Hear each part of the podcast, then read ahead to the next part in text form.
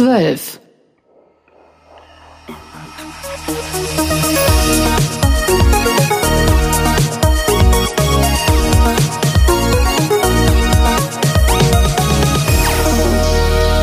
Legal Bits.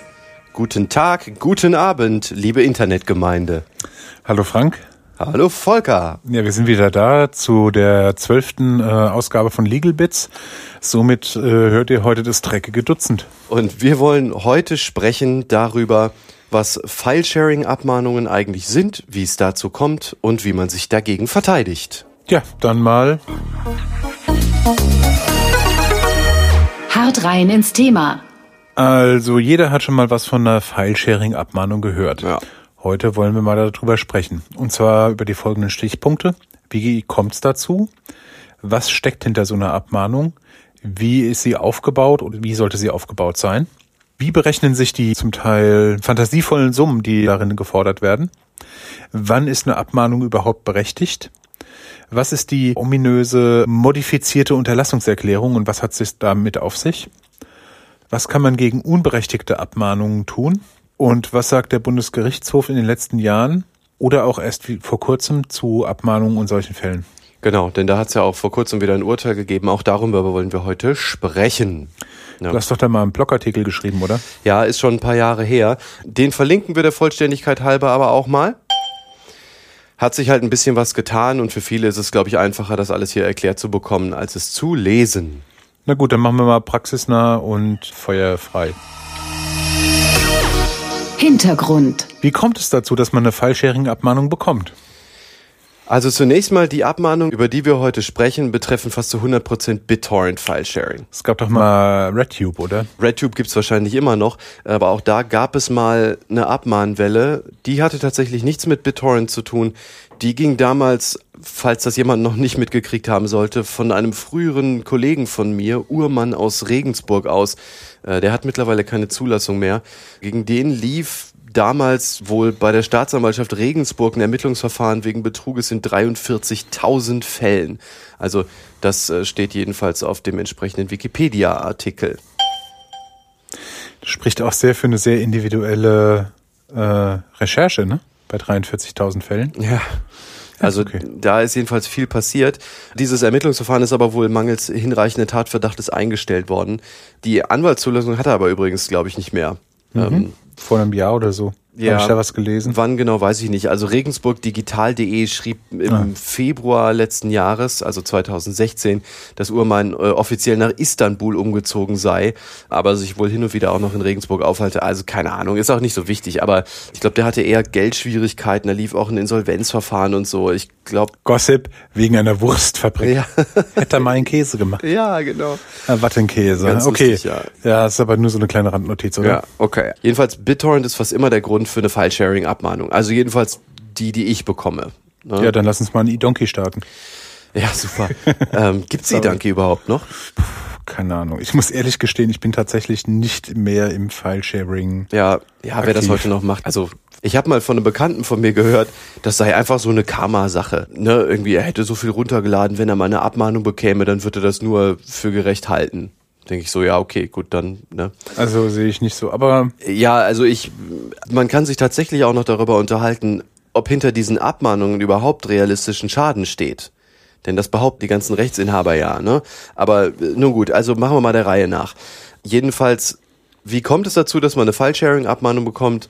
Naja, irgendwer nimmt wohl an einem BitTorrent-Netzwerk teil und ein Rechteinhaber beauftragt irgendwen damit, mit so einer Schnüffelsoftware auch an diesem BitTorrent-Netzwerk teilzunehmen. und abzuschnorcheln. Genau. Also Heißt, die IP-Adresse wird mitgeschrieben. Ne? okay. Wie bekommt ihr denn überhaupt raus, dass ich hinter dem Anschluss stecke?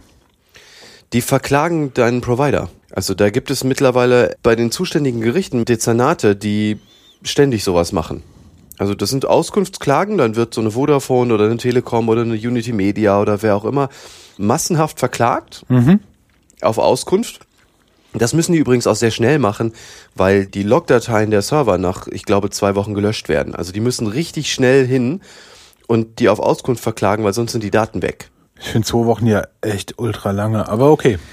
Was aber auch bedeutet in der Konsequenz, wenn du nach einer bestimmten Zeit noch keine Abmahnung für irgendwas bekommen hast, dann nimmt die Chance jedenfalls immer weiter ab, dass da noch was kommt. Einfach ja. deshalb, weil die Abmahnkanzleien ja oft mit fast vollautomatisierten Bausteinsystemen arbeiten und das natürlich auch vom Tisch haben wollen. Denn warum sollten die damit jetzt ewig warten? Ne? Das ist ja automatisiert.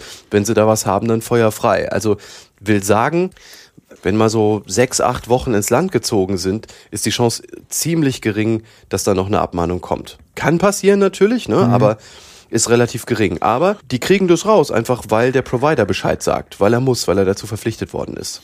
Da hat übrigens in der RedTube-Sache auch das ein oder andere Gericht, glaube ich, gepennt. Denn bei den Streaming-Geschichten hätten die das, darüber muss man jedenfalls diskutieren, vielleicht gar nicht rausgeben dürfen.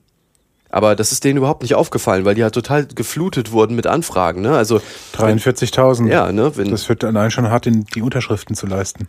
Und will nur sagen, also da haben die gar nicht mehr aufgepasst. Ich glaube, da ist einfach rausgegangen. Daher wissen die, wer der Anschlussinhaber ist und deswegen kriegt der meistens die Abmahnung.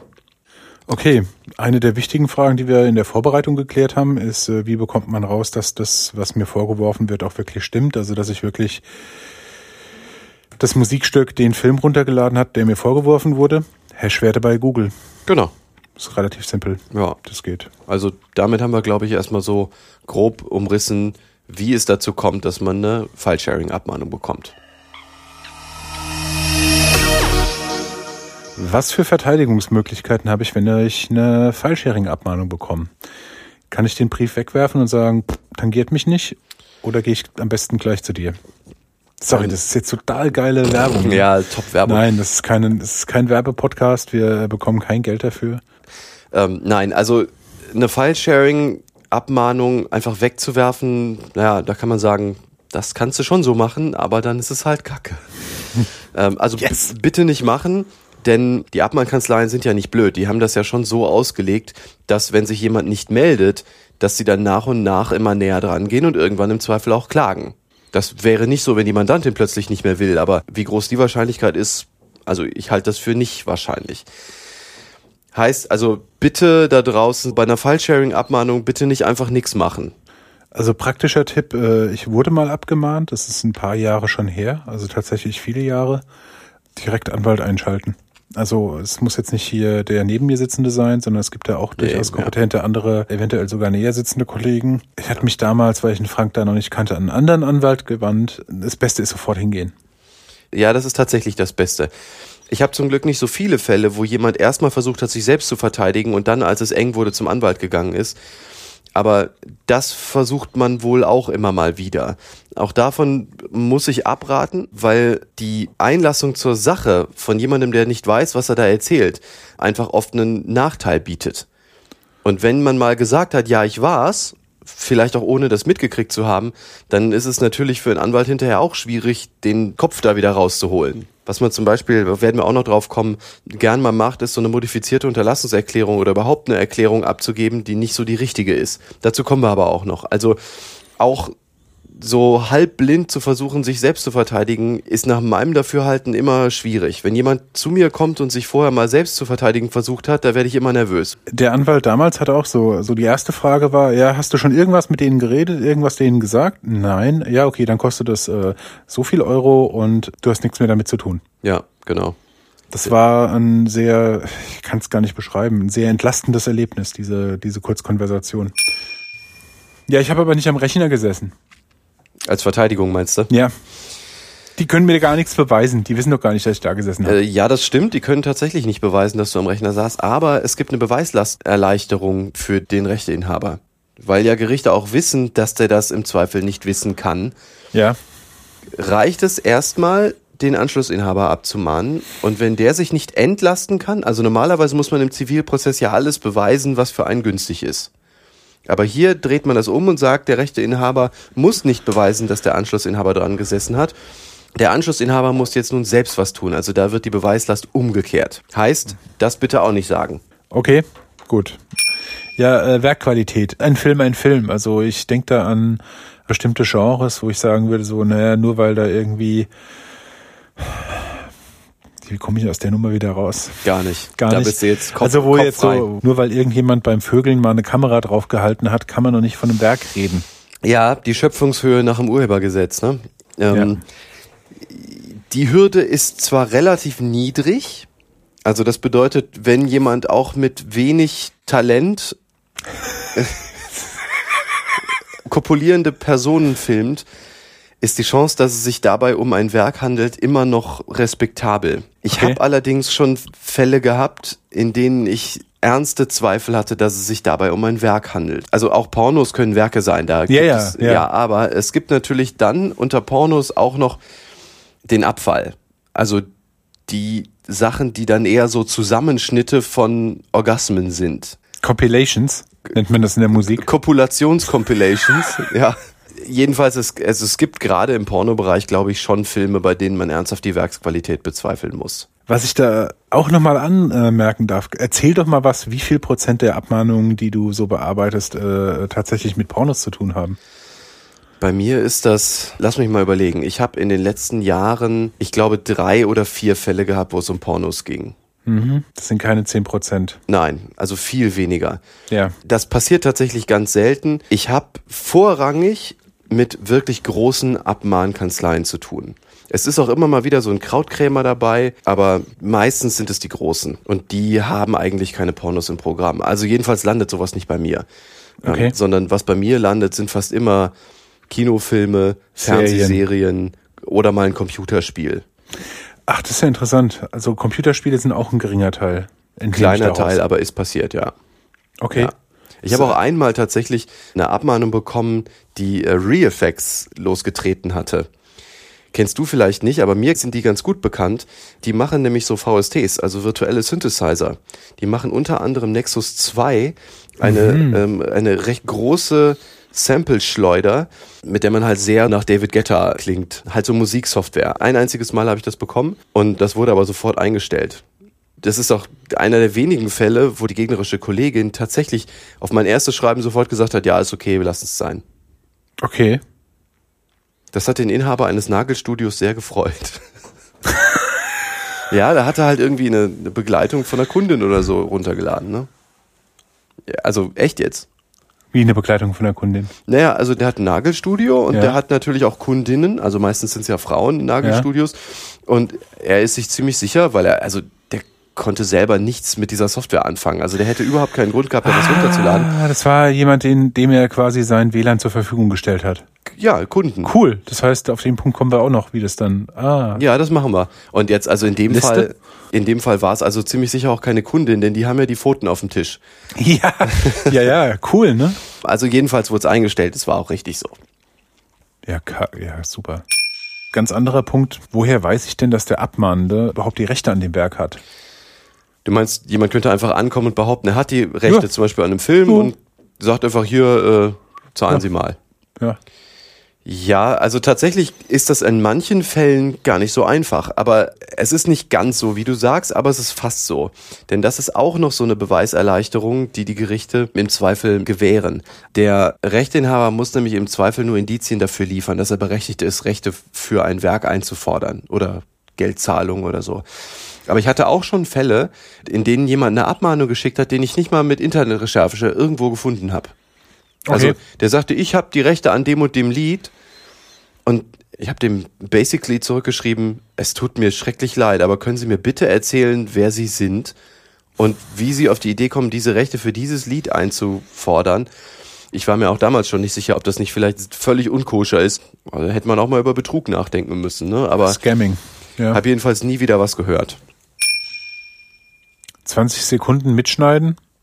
In der Zeit kann man nichts anbieten und nichts runterladen. Leider. Ja, ja ich also hätte die Bandbreite gern. Ja. Nee, tatsächlich ist das oft so, dass nur für so eine Zeit zwischen irgendwie 20 Sekunden und zweieinhalb Minuten oder so mitgeschnitten wird, also protokolliert, geschnüffelt. Das stimmt schon. Also in der Zeit kann man natürlich nicht den ganzen Film runterladen, aber auch das einzuwenden haben Leute schon erfolglos versucht. Also die Verteidigung würde ich auch eher nicht versuchen.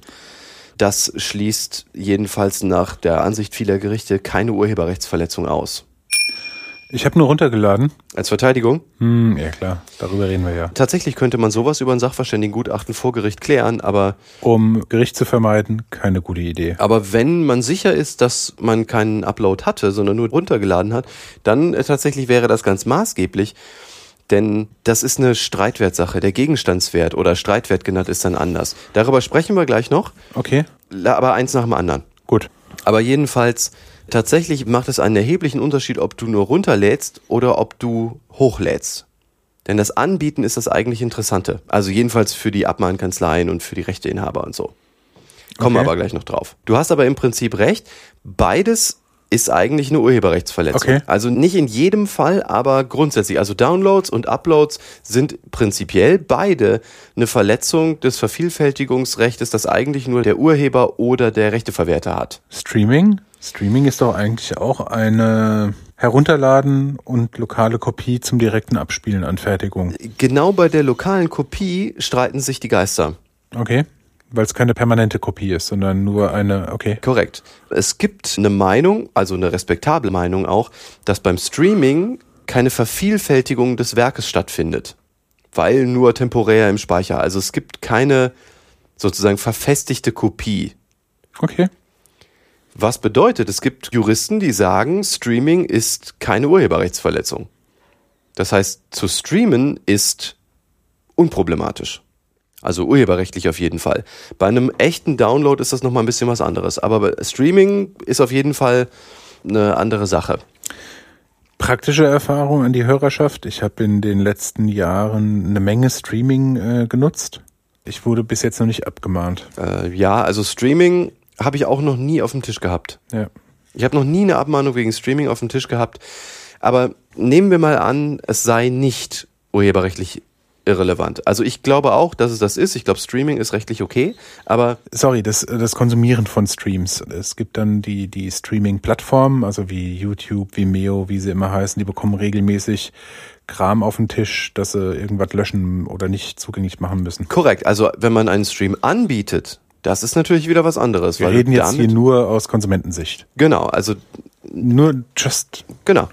Ist auch gut, ja, danke. Ja, nicht, dass dann jemand sagt, "Hm, der Stiegler hat aber gesagt, dass ich ein problemlos streamen kann und dann macht irgendjemand so seine, seine Videoschleuder auf. Ja, aber nehmen wir mal an, Streaming ist nicht legal. Dann ist in meiner Praxis jedenfalls noch nie ein Fall aufgetreten, wo jemand wegen Streaming abgemahnt wurde. Das ist auch ziemlich unwahrscheinlich, denn die Streitwerte sind völlig anders. Vielleicht mal ganz kurz zu diesen Streitwerten. Anwälte berechnen normalerweise, also wenn die jetzt nicht nach Stunden bezahlt werden, aber in solchen Fällen meistens nach dem sogenannten RVG, also dem Rechtsanwaltsvergütungsgesetz. Das, was vor einigen Jahren die Brago war, also die Bundesrechtsanwaltsgebührenordnung. Und man kann auch sehr schön mitverfolgen, wie das mit diesen Streitwerten ist und wie sich die Gebühren verhalten, wenn man auf die Webseite geht rvg.pentos.ag. Da findet man eine recht bequeme Berechnungsmöglichkeit für Anwaltsgebühren und für Gerichtsgebühren, aber das ist für uns jetzt hier gar nicht so spannend. Da gibt es ein Webformular und da gibt es ein Feld Gegenstandswert oder Streitwert. Das ist dasselbe, das ist, sind aus unterschiedlichen Perspektiven geguckt. Und wenn man da Werte einträgt, also da gibt es jetzt Streitwerte von allem Möglichen bis allem Möglichen, kommt halt drauf an, ob es jetzt ein Lied ist oder ob es ein ganzes Album ist oder ob es eine ganze Festplatte voll war, die da angeboten wurde, was auch immer. Aber nehmen wir einfach mal 5000 Euro zum Spaß, tragen das ein, dann sehen wir, was so ein Anwalt im Zweifel kostet. Also außergerichtlich und dann gerichtlich, das kann man mit den Checkboxen so an- und ausmachen, aber jedenfalls so eine 1,3er Geschäftsgebühr, das ist üblich für so eine Beschäftigung mit einer Sache, die kostet dann äh, 393,90 Euro zum Beispiel, also beim Streitwert von 5000 Euro. Und würde man da oben jetzt statt 5000 Euro, sagen wir mal 25.000 Euro eintragen, dann würde man direkt sehen, ah, die Gebühr ist fast, fast auf das Dreifache angestiegen. Also abhängig vom Gegenstandswert gibt es bestimmte Höhen für eine einfache Gebühr, also eine 1,0 Gebühr und dann wird das in aller Regel mit 1,3 multipliziert, dann, das ist einfach so. Da gibt's halt so, so Höhen, die festgelegt wurden. Und äh, das kostet das dann üblicherweise. Und dieser Gegenstandswert bemisst sich nach dem Schaden. Und wie hoch der Schaden ist, hängt nun wieder davon ab, was denn da eigentlich nun passiert ist. Nur downloaden ist ein geringerer Schaden. Ja. Somit ist der Gegenstandswert deutlich geringer. Korrekt. Somit ist es völlig uninteressant zu, zu abzumahnen. Genau. Ah, Und warum ist das so? Nun ja, also wenn man sich mal überlegt, was ist denn der Schaden, der zum Beispiel so einer Sony Music entsteht, wenn ich ein Lied über BitTorrent runterlade, nicht anbiete, nur runterlade, statt es zum Beispiel bei iTunes zu kaufen? Hm, less than 70 Cent. Ja, oder, oder sagen wir Beatport oder so. Also irgendwas, wo es halt richtig viel Geld kostet. Sagen wir 1,50 Euro. 50. Ja.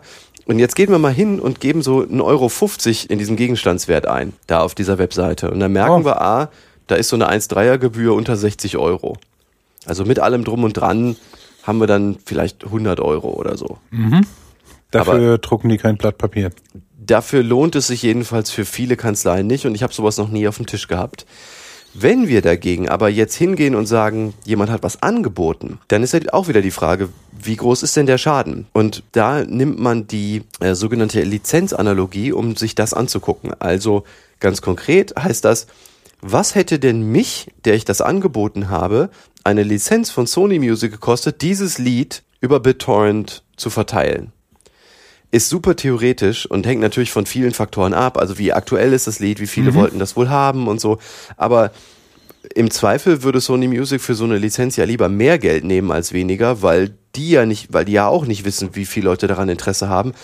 Und damit die nicht, damit die da bei dem Deal nicht den kürzeren ziehen, wäre so eine Lizenz im Zweifel teurer. Und naja, also das ist alles natürlich im Einzelfall wieder so eine Sache mit der Höhe, aber so eine Lizenz wäre, ich glaube, da sind wir uns einig, nicht mit einem Euro 50 getan, sondern also ein paar hundert Euro würde die wenigstens kosten. Realistisch sind eher so ein paar tausend. Die wollen ein paar tausend Euro dafür haben, damit man 20 Minuten lang was äh, über BitTorrent streamt. Okay. Ne, man merkt einfach direkt so, da reden wir nicht mehr über 100 Euro Anwaltsgebühren, sondern eher so über 1000. Oder Ja, ja. noch mehr. Also je nachdem, worum es geht natürlich. Ne? Aber deswegen ist der, Streit wird, setzt mal, ja, wer setzt den eigentlich fest? jede Partei und im Ernstfall das Gericht. Ah, also das heißt, ich sage 10.000 Euro Streitwert, du sagst, nee, nee, nee, Streitwert sind irgendwie 1,50 Euro 50 und am Ende entscheidet das Gericht. Ja, Gut, das ist so. gut, nein, nein, Ich top. kann aber vielleicht auch noch ganz kurz dazu sagen, viele Anwälte haben überhaupt kein Interesse daran, den Streitwert niedrig zu setzen, weil sie dann weniger Geld verdienen. Ja, ja, das ist mir auch klar. Aber also, ja, also jedenfalls das ist der Grund, warum Uploads bei BitTorrent viel problematischer sind, also aus der fallscherenden Sicht, als der Download. Weil der Download halt im Zweifel 1,50 Euro kosten würde. Dafür lohnt sich das oft einfach überhaupt nicht damit anzufangen. Okay. Gut. Äh, wir sind ja immer noch dabei, faule Ausreden für 1,50. Mein WLAN wurde gehackt. Ja, sorry, mein WLAN wurde gehackt. Damit würde ich jedenfalls außergerichtlich auch eher nicht kommen. Das höre ich auch immer mal wieder. Und abgesehen davon, dass ich glaube, strategisch ist das keine gute Idee, das zu machen, gibt es auch noch einen ganz realen, finde ich, Hintergrund, warum das Quatsch ist. Denn ist es wirklich knackbar? Also mal im Ernst, wir haben heute alle Router mit WPA 2. Ist das wirklich knackbar? Ich höre das immer mal wieder, aber wenn ich mich vor einen Rechner setze und wirklich mal versuche rauszukriegen, ob das geht, habe ich ehrlich gesagt noch keine Ressource gefunden, die das verlässlich macht. Also ich habe schon mal von Einzelfällen gehört, wo das irgendwie jemand in ich weiß nicht welcher Zeit oder vielleicht zufällig oder keine Ahnung was hingekriegt hat oder vielleicht ist es auch einfach gelogen, weiß ich nicht. Aber ich habe bei meiner Recherche bisher nichts gefunden, was mich oder einen Richter glauben machen könnte, dass das echt geht. Hast du andere Infos? Also ich würde jetzt tatsächlich gerne sagen, ich nehme jetzt mal den Pepsi-Test an. Nein, verlässlich knacken, nein. Also Okay. nein. Es gibt WLANs, die haben einen, grundsätzlich mal eine Menge Traffic äh, auf der Leitung und da kann man dann immer wieder davon ausgehen, dass man die passenden Angriffsvektoren vorfindet und kann dann, ähm, nein. Okay. Deswegen damit zu kommen, ist halt, ohne dass ich belegen kann, dass es realistisch geht, einfach Quatsch. Ne? Wenn man das im Zweifel keinem Richter oder auch der Abmahnkanzlei glaubhaft machen kann, dass es geht, dann glauben die es natürlich auch nicht und dann sagen die, ja, gut, dann Feuer frei. Ich werde mich mal wieder versuchen reinzulesen. Okay. Gut. Ich sehe aber, bin, bin da nicht sehr optimistisch. Okay. Machen wir mal weiter, oder? Ja, bitte. Was ist und was macht die modifizierte Unterlassungserklärung? Ah, die ominöse, modifizierte Unterlassungserklärung. Erstmal, was ist das?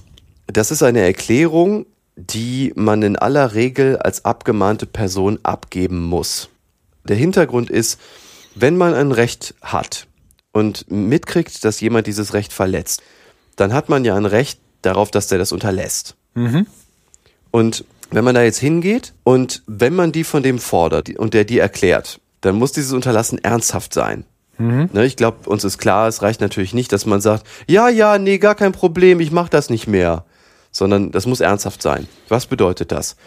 Das bedeutet, dass man für den Fall, dass man das nochmal macht, bereit ist, eine Strafe zu zahlen, eine sogenannte Vertragsstrafe. Deshalb ist in Wahrheit diese Unterlassungserklärung eigentlich eine Unterlassungs- und Verpflichtungserklärung. Nur in der Kombination ist es nämlich ernsthaft. Wenn man nur sagt, ja, ich werde das nicht mehr tun, alleine reicht das nicht. Das muss ernsthaft sein und dafür muss es diese, dieses Vertragsstrafeversprechen da drin haben. Darüber wird im Internet wahnsinnig viel auch gebloggt. Gerade so Anwaltskollegen schreiben da ganz viel dazu, irgendwie, was sie für eine, für ein tolles Rezept haben für eine modifizierte Unterlassungserklärung. Wenn man ganz ehrlich ist, glaube ich, muss man sagen, so eine modifizierte Unterlassungs- und Verpflichtungserklärung zu formulieren für Mandanten ist jetzt nicht so verrückt. Sondern Verrückt, es sind so schwer und äh, es Rocket ist, Science. Ja, ist es nicht. Also, wenn man damit Leute lockt, ist man schon viel mit Blattgold unterwegs. Also, dieses Ding einmal vernünftig zu schreiben, ist jetzt nicht so verrückt. Aber jedenfalls, eine Sache bei dieser Vertragsstrafe ist allerdings schon wichtig, nämlich, ich rate immer dazu, eine angemessene Vertragsstrafe für den Fall der Wiederholung An, direkt reinzusetzen. reinzusetzen und keinen fixen Betrag, einfach deshalb, weil das bedeutet, je nach Fall muss man halt unterschiedlich viel zahlen.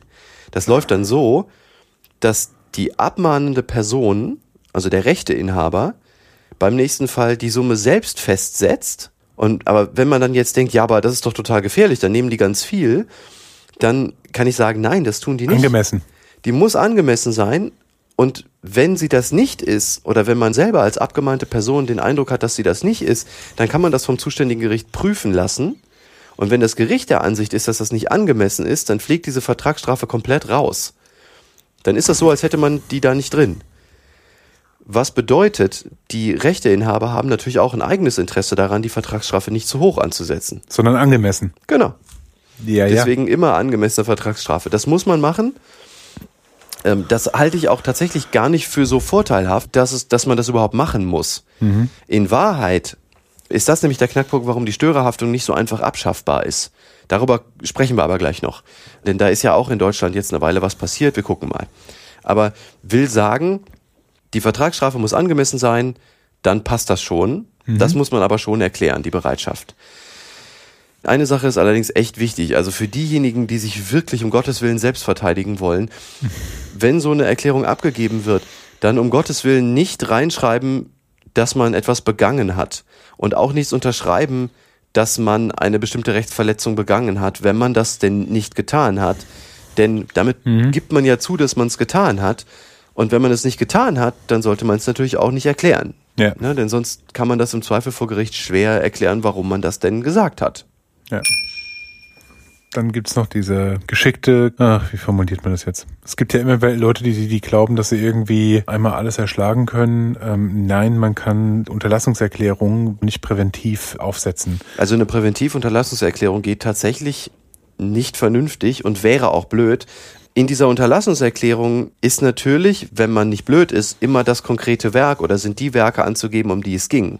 Ja. Und, Und- zwar möglichst spezifisch. Natürlich, klar, denn sonst ist es eine Blankovollmacht, bei irgendeinem File-Sharing jetzt mal mit der Vertragsstrafenfahne zu winken. Ja, ja. Also das ist natürlich Quatsch, ne? Also eine Präventivunterlassungserklärung, abgesehen davon, dass es sehr schwer ist, überhaupt zu gucken, an wen man die schicken soll, wäre es auch blöd, wenn man es nicht auf ein Werk beziehen kann, denn das ist ein Freibrief zum Gelddrucken im Grunde. Ja. Ne? Da muss man ja nur warten, dann kommt schon was. Also das würde ich halt nicht machen. Und abgesehen davon ist ja die Vertragsstrafe auch höher als der Schadensersatz im Zweifel. Ne? Also wenn du eine Vertragsstrafe zusagst, soll die ja bestrafen Klar. und nicht einfach nur einen entstandenen Schaden ersetzen. Ja, das heißt, dass keine, sind keine Anwaltsgebühren, sondern ich sage ja, ich werde dann eine Strafe in Kauf nehmen. ja, Wenn ich das nochmal mache, weiß ich jetzt schon, dass es äh, scheiße war und dass ich bestraft gehöre. Okay. es kann schon sein, dass da ein entstandener Schaden dagegen zu rechnen ist. Ne? Aber ja, also Vertragsstrafe freiwillig einzugehen, so auch wenn man dafür eigentlich keinen Grund hat, keinen konkreten, äh, davon rate ich eigentlich ab. Die Lizenzanalogie äh, hatten wir schon äh, durchgekaut. Das hat der Frank schon erklärt. Dadurch wissen wir ungefähr, wie die Summen entstehen. Jetzt kommt es zu dem ganz wichtigen Punkt. Wann muss ich denn nicht zahlen für File-Sharing? Ja, wenn man eine Abmahnung bekommen hat, Ja. dann gibt es zwei Möglichkeiten, aus denen man zahlen muss. Wann man nicht zahlen muss, das besprechen wir dann gleich. Okay. Ach, schade. Wenn du der Täter bist, dann zahlst du schlicht aus Täterhaftungsgesichtspunkten. Ne? Ist ja Das klar. sollte klar sein, ja. Und neben der Täterhaftung gibt es aber auch noch die Störerhaftung, die überall diskutiert wird. Bei der Täterhaftung ist ja relativ klar, wenn man den Schaden verursacht hat, den die Gerichte annehmen, dann muss man den ersetzen. Und anerkennen, ja. So. Genau, klar. Wenn du bestreiten möchtest, dass du Täter warst, dann musst du natürlich irgendwas vorbringen, was glaubhaft macht, im Zweifel, also im Ernstfall auch den Richter davon überzeugt, dass du nicht der Täter warst. Ne? Also wenn du nicht aus Täterhaftungsgesichtspunkten haften möchtest, musst du irgendwie belegen, dass du eben auch nicht der Täter warst. Dafür gibt's mehrere Möglichkeiten, aber da wir hier von File-Sharing sprechen, geht's ja darum, dass irgendwie kein Rechner von einem selber in Reichweite dieses Anschlusses war. Denn dann kann ich's nicht gewesen sein, ne? Es reicht natürlich nicht, dass man nicht zu Hause war. Also angenommen, wir reden von dem Anschluss zu Hause. Denn ist ja klar, das kann ja so ein Computer auch alleine machen, ist ja klar, ne? Ja, dafür brauchen wir uns nicht. Genau, also das heißt, das reicht natürlich nicht. Dafür gibt es natürlich mehrere Beweismöglichkeiten, also auch Zeugenaussagen sind natürlich durchaus legitimes Mittel. Schwierig wird es natürlich bei sehr starken Einzelgängern, die halt immer alleine sind, bei denen nie irgendwer irgendwas belegen kann. Denn das wird tatsächlich schon schwierig. Das ist tatsächlich gar nicht so einfach. Aber nehmen wir mal an, man war nicht Täter. Dann muss man auch aus Störerhaftungsgesichtspunkten verschiedene Pflichten einhalten, also unabhängig von der Abmahnung. Man hat ja so einen Internetanschluss und das ist ja immer so ein bisschen dieses Thema auch von den Freifunkern und so, ne? Ja. Und den ganzen offenen Netzen. Also was muss ich tun, wenn ich so einen Anschluss anderen zur Verfügung stellen möchte? Nun, zum einen, und so ist das derzeit noch, man muss seinen Anschluss in einer gewissen Weise sichern. Klassischerweise durch eine normale Verschlüsselung, die man heute so vom Werk mitbekommt. Und außerdem hat man natürlich auch noch verschiedene andere Pflichten. Also wenn andere Leute das WLAN mitbenutzen, dann muss man die irgendwie dazu anhalten, keine Rechtsverletzungen zu begehen. Wir haben übrigens für WGs und für Leute, die halt hin und wieder auch mal Leute haben, die vorbeikommen und das eigene WLAN nutzen, ein Dokument beigefügt, mit dem man ein Beispiel hat, wie man Leute dazu anhalten kann, keine Rechtsverletzung übers Internet zu begehen. Ist verlinkt. Und dann, wenn man so eine Abmahnung bekommen hat, muss man nachforschen, was passiert ist. Ganz konkret heißt das, je nach Situation unterschiedliche Dinge. Auch das BGH-Urteil, was wir jetzt am Ende nochmal besprechen, heißt das unterschiedliche Sachen. Aber man muss sich halt ernsthaft bemühen, rauszukriegen, was passiert ist und wer es an seiner Stadt gewesen ist. Also zu sagen, das muss jemand anders gewesen sein, keine gute Idee, langt nicht. Nicht sorgfältig. Deswegen ist zum Beispiel auch dieses Mein WLAN wurde geknackt keine gute Idee, weil das halt Das ist sehr generisch. Ja. ist super generisch. Abgesehen davon, dass es auch wahrscheinlich unwahr ist, ist das keine ernsthafte Nachforschung. Man kann es auf vielen Webressourcen lesen. Man muss den sogenannten alternativen Lebenssachverhalt darlegen. Das nennt man die sekundäre Darlegungslast. Da gab es mal ein, Landgericht Köln-Urteil, in dem gesagt wurde, man müsse Ross und Reiter des alternativen Lebenssachverhaltes benennen. Also, dass wir über BitTorrent sprechen, ist relativ klar, aber eben auch, wer darauf geritten ist. Heißt, man muss im Zweifel sagen, wen man für den potenziellen Täter hält. Das heißt, man reitet immer jemand rein. Nee, nicht unbedingt. Man muss hier, glaube ich, ganz klar differenzieren. Also es ist nicht so, als wäre man erst dann raus, wenn man den wahren Täter gefunden hat. Da gibt's auch bis zum BGH hoch Rechtsprechung zu. Also so ist das nicht. Man muss sich aber schon ernsthaft bemühen, den potenziellen Täter zu finden. Man muss das auch übrigens nicht beweisen, man muss es nur darlegen.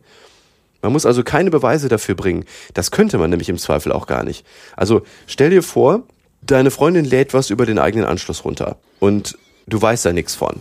Und ne, also die macht es einfach und du hast ja auch gesagt, lass das bitte, ne, ich habe mal selber eine Abmahnung bekommen, ist schon eine Weile her, bitte mach da nichts.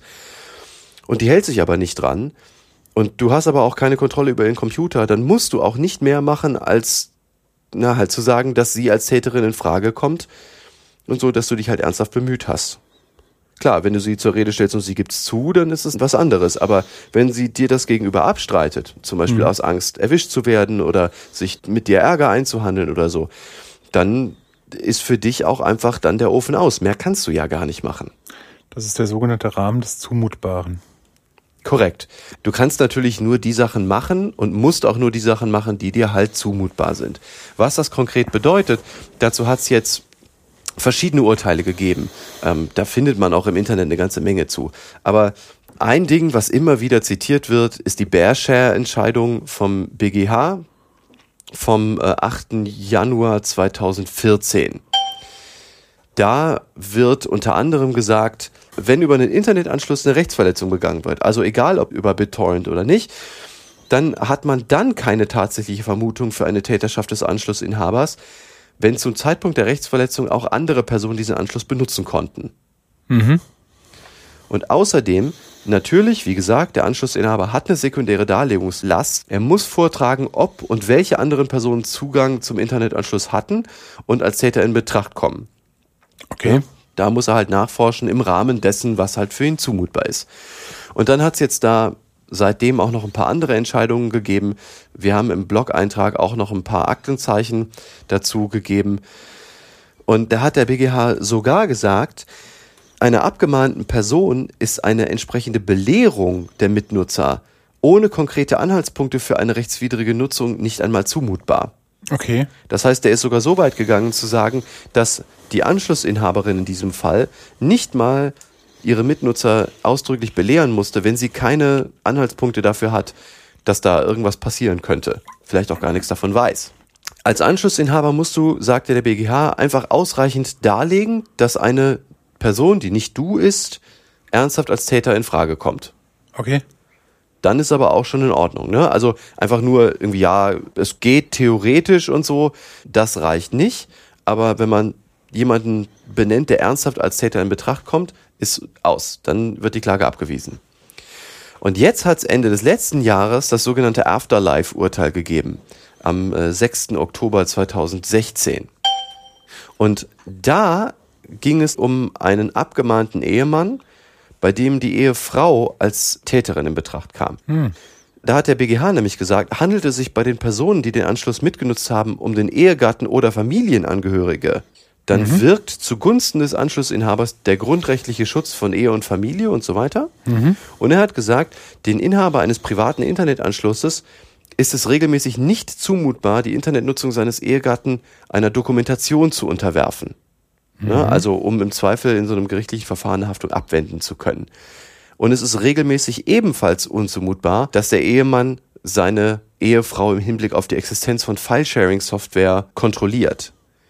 Das heißt, der muss sie nicht ausspionieren, der muss sie nicht regelmäßig dazu auffordern, Ja. ihm zu zeigen, ob da ein BitTorrent-Client drauf ist oder nicht. Also abgesehen davon, dass das hier in dem Fall für den Beklagten gut war, halte ich das auch für eine echt gute Sache für so ein Familienleben. Ja. Also das war auf jeden Fall der äh, härteste Punkt tatsächlich. In diesem Fall hatte der Beklagte, also der Ehemann, auch tatsächlich nur gesagt, meine Frau nutzt den Internetanschluss selbstständig. Fertig. Mehr musste da überhaupt nicht passieren. Was muss ich nach der ersten Abmahnung noch tun? Zunächst mal natürlich bitte dafür sorgen, dass die betroffenen Werke, Filme, was auch immer, nicht erneut angeboten werden. Ne? Denn Portsperren ist ein bisschen dünn, das hilft nicht viel. WLAN-Passwort bitte noch ändern, falls äh, mehr als einer das WLAN mit benutzt. genau.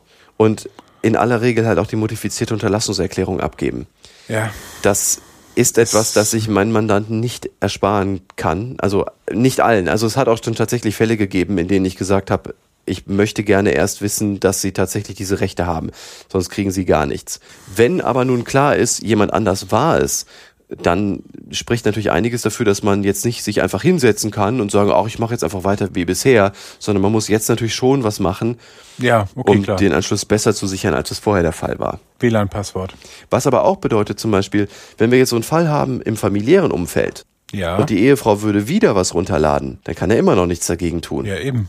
Ja, also das heißt, es gibt schon Fälle, in denen er beim ersten Mal schon nichts machen musste und konnte. Das wird sich natürlich auch nicht ändern über die Zeit. Denn wenn er es grundsätzlich schon nicht muss, dann halt auch nicht bei dreimal. Ähm, Er kann ja auch gar nicht, ne? Schutz von Familie und so. Wie ist es da mit Kindern? Äh, nicht aufmachen, nicht aufmachen. Ja, genauso. Familienangehörige, hat der BGH ja auch gesagt. Okay. Werde ich als Anschlussinhaber überwacht, wenn ich einmal eine Abmahnung bekommen habe? Der Hintergrund der Frage ist ja offenbar, da habe ich jetzt eine Abmahnung bekommen, Ja. haben die mich jetzt auf dem Kika? Ja. Und ich wüsste gar nicht, wie das gehen soll. Also nimm mal so einen normalen DSL-Anschluss oder irgendwas mit einer dynamischen IP-Adresse. Dann, wie soll das gehen? Also woher soll denn so eine Sony Music oder eine Warner Brothers oder eine 20th Century Fox oder irgendwie, also woher soll so ein Unternehmen wissen, welche IP-Adresse jetzt deine ist? Ja. Ich sehe keinen Weg, wie das gehen sollte. Wenn man eine statische IP-Adresse hat, dann ist es was Das ist anderes, glaube ich. Film, ja. Aber Ja. Nee, so ich- wüsste ich es nicht. Also ich glaube nicht, dass das überhaupt geht. Ich Also- glaube, es geht auch nicht. Also es gibt immer wieder neue IP-Adressen. Also wir, wir glauben es nicht. Also was man natürlich machen kann, ist anhand der IP-Adresse auf den Provider schließen. Aber das reicht ja das nicht. ist riesig. Ja. Ich meine, okay, ja, man könnte dann die ID vom BitTorrent-Client tracken. Der hat ja eine Client-ID. Aber, oder kann er haben, je nachdem, wie er programmiert ist. Aber selbst dann, vergiss es. Ich glaube auch nicht. Also wenn man mir diese Frage stellt, dann heißt das für mich ja, ja, irgendwie, ich würde schon gern weiter sharen und ich will nur nicht erwischt werden. Wenn man das unbedingt machen möchte, dann um Gottes Willen nicht weiter dasselbe Werk, denn dafür hat man dann wahrscheinlich schon eine Vertragsstrafe zugesichert. Und ja, aber wenn auch man, wenn man schon mal so einen Brief gekriegt hat, dann gibt es genug, ich versuche es jetzt mal auf neutral zu formulieren, es gibt dann Möglichkeiten, wie man versuchen könnte, die Wahrscheinlichkeit in Deutschland einen Anwaltsbrief zu bekommen, zu reduzieren. Mehr, mehr will ich jetzt nicht dazu sagen. ach so ein Quatsch, wir wissen doch alle, dass es andere Möglichkeiten gibt, illegal Sachen runterzuladen. ja, sorry. Ja, also ich rate davon ab, das zu machen. Ja, also ich will hier überhaupt nicht irgendwen dazu aufrufen, irgendwas illegal runterzuladen oder zu sharen oder so. Aber ehrlich, also wenn man das heute noch macht, also vor allen Dingen Fernsehserien und Filme, die man über Netflix, über Amazon Prime, über alles Mögliche, zwar jetzt nicht kostenlos gucken kann, aber fast kostenlos. Also, äh, wenn man dann heute noch BitTorrent benutzt, also ehrlich. So, Das, aber ist, das ist, äh, ja, nächstes. Gibt es Abmahnringe von Anwaltskanzleien? ich kenne keinen. Ach, schade. Ich auch nicht. Die Frage kriege ich aber auch tatsächlich regelmäßig von Leuten gestellt. Ja. Oder Mandanten erzählen etwas, das mir den Eindruck vermittelt, dass die das befürchten. Es kann sein, dass es Kanzleien gibt, die so untereinander Daten austauschen von abmahnfähigen Personen. Aber ich habe bis jetzt keinen Grund dafür gehabt, das anzunehmen. Also ich habe ja, wie gesagt, ganz oft mit großen Abmahnkanzleien zu tun und weder habe ich je von einem meiner Mandanten dann gehört, dass der dann daraufhin von jemand anderem abgemahnt wurde, in einer, also in so einem Zeitrahmen, Der wo man denkt, ist, ah, ja. das, das stinkt. Und zweitens habe ich auch von bisher keiner Kanzlei in einem überschaubaren zeitlichen Kontext für einen Anschlussinhaber mehr als zwei Abmahnungen bekommen. Okay. Eine passiert natürlich, zwei passiert manchmal auch, aber mehr als zwei habe ich noch nie gehabt. Hm. Vielleicht ist da ja auch ein Grund dahinter. Ich will damit sagen, auch die großen Abmahnkanzleien mag man vielleicht nicht mögen, aber ich glaube, denen geht es auch nicht darum, die Leute fix und fertig zu machen, sondern die wollen, Die wollen Geld verdienen, ja klar. die wollen Geld verdienen und die wollen auch für ihre Mandanten ein Ergebnis erzielen, mit dem die Mandanten zufrieden sind. Ja. Also- die sind nicht damit, die sind damit zufrieden, wenn sie Geld bekommen, aber die sind nicht damit zufrieden, wenn sie die letzten Arschlöcher sind. Genau. Ja. Okay. Und ich glaube auch, die großen Kanzleien arbeiten nicht primär mit dem Motto, mahn dich reich ab. Also irgendwie schick Abmahnungen, um reich zu werden, sondern ich Ja, dieser, dieser Eindruck entsteht halt schon manchmal. Es gibt so Abmahnkanzleien, die sind halt so, sorry, aber so 43.000 Abmahnungen. ja, ey, der Uhrmann war ein anderes Thema, ganz klar. Ja, das ist, also es und ja, das ist halt dieser berühmte Einzelfall. Ja, klar. Ähm, ich weiß, dass es nicht die Regel ist, aber das sind halt sehr äh, Fälle, die sehr laut, äh, äh, laut schreien und sehr, sehr eklig stinken. Es sind halt auch Aber- 43.000 Fälle gewesen, ne? Ja, gut, okay. Aber das ist übrigens auch eine Abmahnzahl, die ich so noch nirgendwo anders gelesen habe. Aber egal, also Ich habe jedenfalls keinen Grund zu der Annahme. Wenn jemand von euch da draußen mehr weiß, also konkrete Anhaltspunkte hat oder irgendwie vielleicht sogar Belege dafür, dass es Abmahnringe gibt, dann äh, bitte her damit. Das finden wir Das spannend. wäre tatsächlich auch, glaube ich, mit Datenschutzgeschichten ähm, Absolut. interessant. Ja, also absolut. da dann mal äh, äh, quasi zurück abzumahnen. Hint, hint, hint, bringt wirklich die Infos bei. Die Störerhaftung sollte doch eigentlich schon abgeschafft sein. Was ist denn jetzt? Wir haben in Folge 2 über die Störerhaftung geredet. Was eine Masse. Ja, letztes Jahr wurde der 8 TMG um diesen Absatz 3 erweitert. Ne? Darüber haben wir ja in der Folge 2 gesprochen. Genau. Und dasselbe steht auch in Artikel 12 folgende der E-Commerce-Richtlinie. Aber selbst wenn der 8 TMG greift, also man sozusagen kein Geld zahlen muss, also wenn man als Störer nicht haftet, dann heißt das leider immer noch nicht, dass der Unterlassungsanspruch des Rechteinhabers weg wäre. Sondern das betrifft nur die Zahlungsfrage. Okay. Das heißt, der Rechteinhaber darf trotz der Abschaffung der Störerhaftung eine Abmahnung schicken. Das genau ist das Problem, weswegen die Störerhaftung nicht so ohne weiteres wegzukriegen ist. Der Anschlussinhaber müsste selbst dann die strafbewährte Unterlassungserklärung abgeben, wenn er es selbst nicht war. Und auch sonst, wenn er nicht zahlen muss. Da müsste man also diesen Aspekt in der ähm, Novellierung von den äh, Geschichten mitbehandeln, wenn man diese Störerhaftung wirklich loswerden will. Wenn man die komplett loswerden will, ja, genau. Okay. Also selbst wenn die Zahlungspflicht der Anschlussinhaber, also als Störer, vom Tisch ist, haben die trotzdem immer noch Ärger. Also die können trotzdem Ja. immer noch dazu aufgefordert werden, eine Unterlassung zu erklären und dann eben auch, weil die dann ernsthaft sein muss, eine Vertragsstrafe anzusagen. Oh je. Okay. Sag doch noch mal was zu dem Europäischen Gerichtshofurteil von 2016 in der McFadden gegen Sony-Sache. Ah, da habe ich letztes Jahr auch den Freifunkern äh, was dazu erzählt.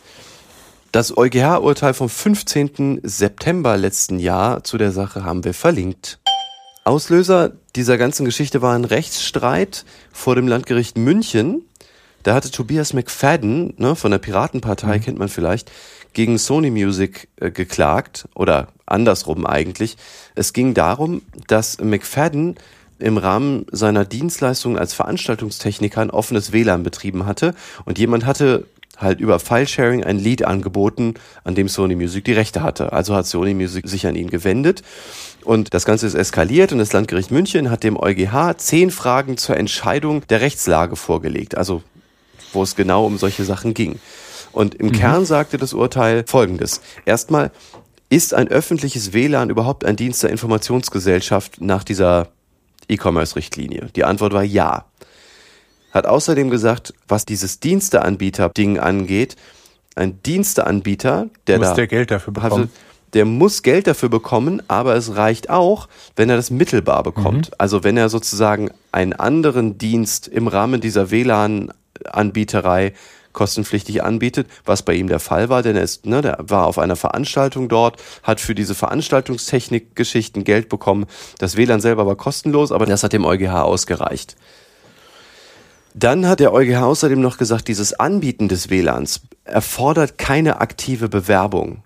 Hm. Also der hat das nicht groß propagiert, sondern hat nur gesagt, irgendwie wer kommt, der halt kommt, läuft. Ja. So. Und das Landgericht München hatte außerdem noch wissen wollen, kann ein nationales Gericht gegen einen WLAN-Betreiber eine Anordnung erlassen, nach der er Dritte daran hindern muss, Rechtsverletzungen über Filesharing zu begehen?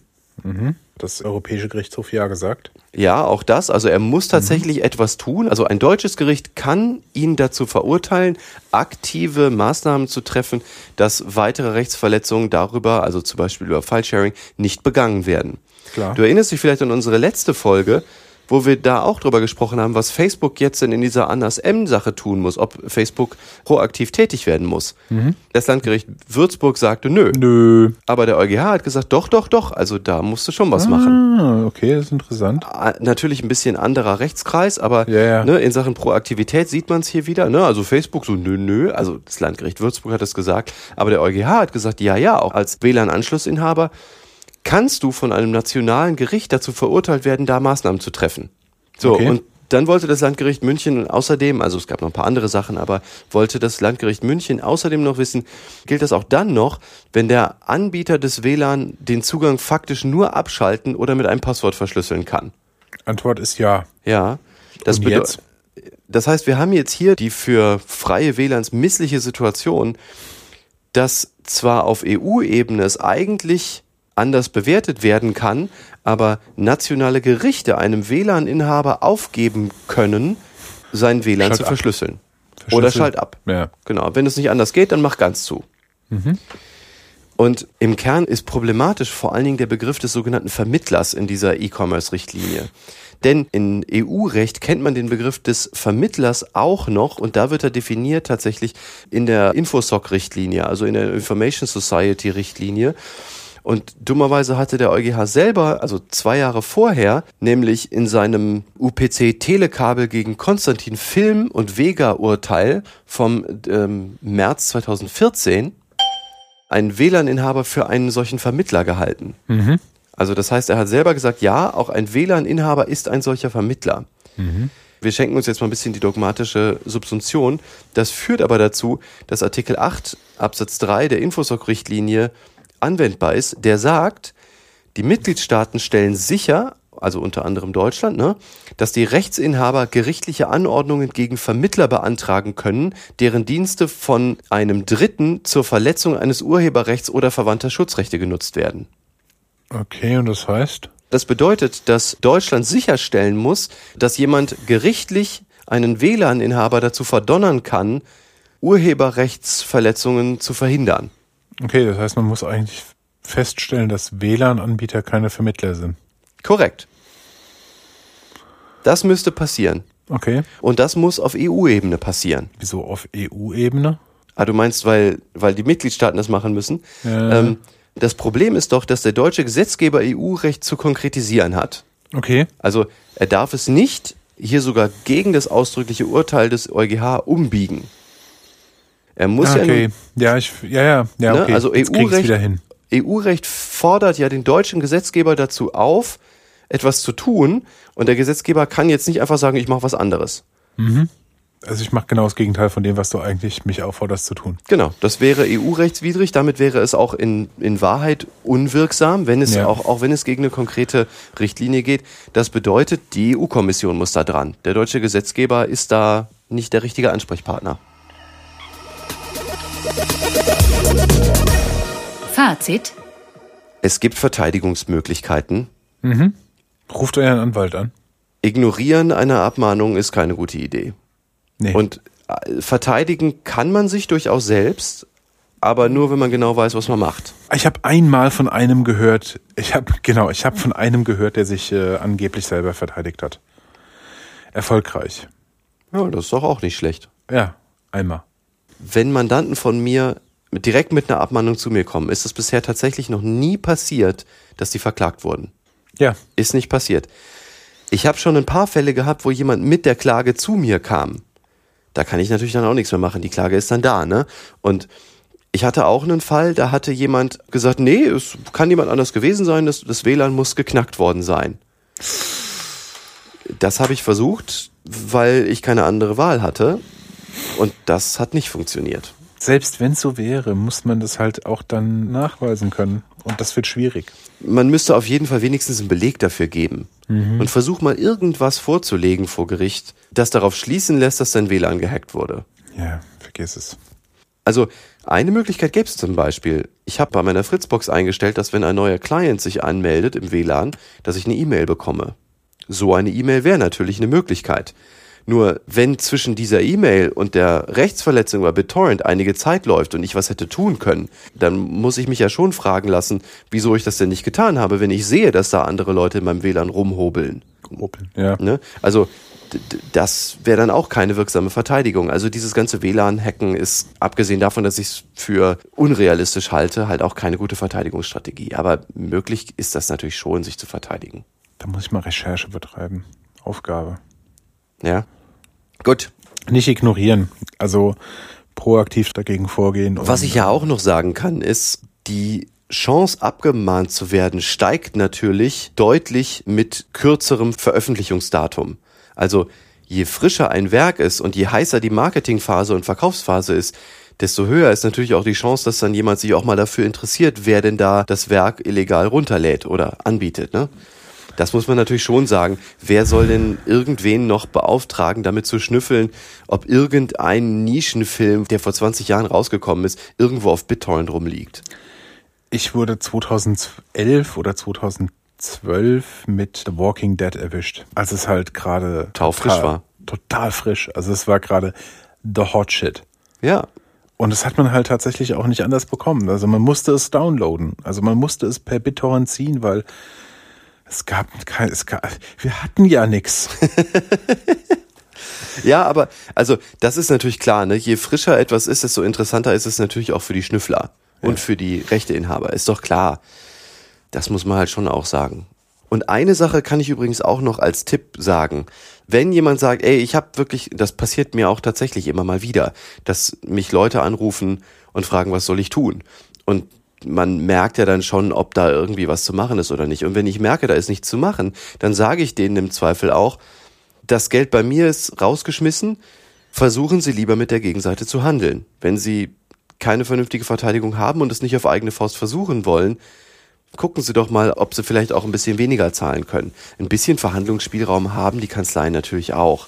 Denn die machen ja eine Mischkalkulation. Mhm. Die wollen ja auch, also was man glaube ich verstehen kann, mit möglichst wenig Arbeit möglichst viel Geld rausholen. Ja. Nicht nur für sich, sondern auch für ihre Mandanten, ist doch klar. Und wenn man halt, keine Ahnung, Student ist oder arbeitslos oder so und die schon merken, da ist wahrscheinlich nichts zu holen, dann nehmen die auch lieber wenig als gar nichts. Zumal eine Klage halt irgendwie auch, ist halt nicht geil. Also ich meine, es kann halt auch so einem Abmahnanwalt passieren, dass er vor Gericht hinten runterfällt. Ja, das Wahrscheinlich nicht, aber. Ja, es ist möglich, aber genau, dazu halt kommt möglich. ja noch, was ja die Unsicherheit auch für die Abmahnenden erhöht, ist folgendes. Bis vor ein paar Jahren gab es ja den sogenannten fliegenden Gerichtsstand in diesen Fällen. Das bedeutet, man konnte sich irgendein Gericht in Deutschland raussuchen ja, ja. und klagen, wo man wollte. Das gibt's ja seit ein paar Jahren nicht mehr. Ja. Das bedeutet, man muss jetzt schon so ein bisschen gucken, wo die Leute auch wohnen, Klammer auf, um zu schauen, welches Gericht zuständig ist, Klammer zu. Denn abhängig davon, welches Gericht zuständig ist, kann man ja auch aus seiner Erfahrung schon sagen, da kriege ich's durch und da kriege ich's nicht durch. Oder das weiß ich nicht so. Ja, nicht nur das, sondern die müssen dann ja auch dort erscheinen bei dem zuständigen Gericht und irgendwas, wie war denn das? Ja, ja. Also, also müssen sie nicht selber, man kann auch einen anderen Anwalt beauftragen. Ja, ja aber, aber es wird halt, es wird halt alles Hassle. Es ist natürlich Aufwand, klar, wenn's, wenn das Gericht vor der eigenen Haustür ist, ist es was anderes. Also wenn man jetzt in der Nähe einer großen Abmannkanzlei in München in der Beethovenstraße wohnt, dann äh, ist die Chance recht groß, weil der Frommer sitzt da. Ja, ja, ich, ich, ich, ich kenne mich in der Szene nicht aus. Aber das ist, wie ähm, gesagt, ein paar Tage her. Dann ist es für die natürlich ein Katzensprung. Ja. Aber wenn man jetzt im Nirgendwo wohnt, wo es halt weit und breit keine Abmannkanzlei gibt, dann wissen die Abmannkanzleien vielleicht auch nicht, wie die Chancen da stehen, wenn man da bei so einem Amtsrichter ist oder so. Ja. Ne? Ist auch schwierig. Also hängt von vielem ab. Es gibt immer mehrere Möglichkeiten, da was zu tun, weniger zu zahlen oder vielleicht auch gar nichts zu zahlen, wenn man einfach nicht haften muss. Ähm, wir haben ja über viele Möglichkeiten gesprochen, aber das zu ignorieren ist wirklich keine gute Idee. Ausblick auf die nächste Folge, die Nummer 13. Lucky 13. Ja, ich habe kein Thema. Ich auch noch nicht. Das ist prima. Das äh, gibt eine Menge Platz für Vorschläge. Fühlt euch ja. frei. Rückblick. Auf die letzte Folge, Nummer 11. Fake News, Facebook, Filterblasen. Danke fürs Zuhören. Wirklich vielen Dank. Ihr seid ein ja. wundervolles Publikum. Vielen lieben Dank. Wie immer, wenn ihr was habt, Fragen, Feedback, Filterblase, gern hier im Blog-Eintrag als Kommentar podcast.stiegler-legal.com oder gern twittern an at legal-bits at neuer Nick at ra-stiegler. Macht's gut, bis zum nächsten Mal. Und wir sind hart raus aus dem Thema. Aber richtig. Richtig hart raus.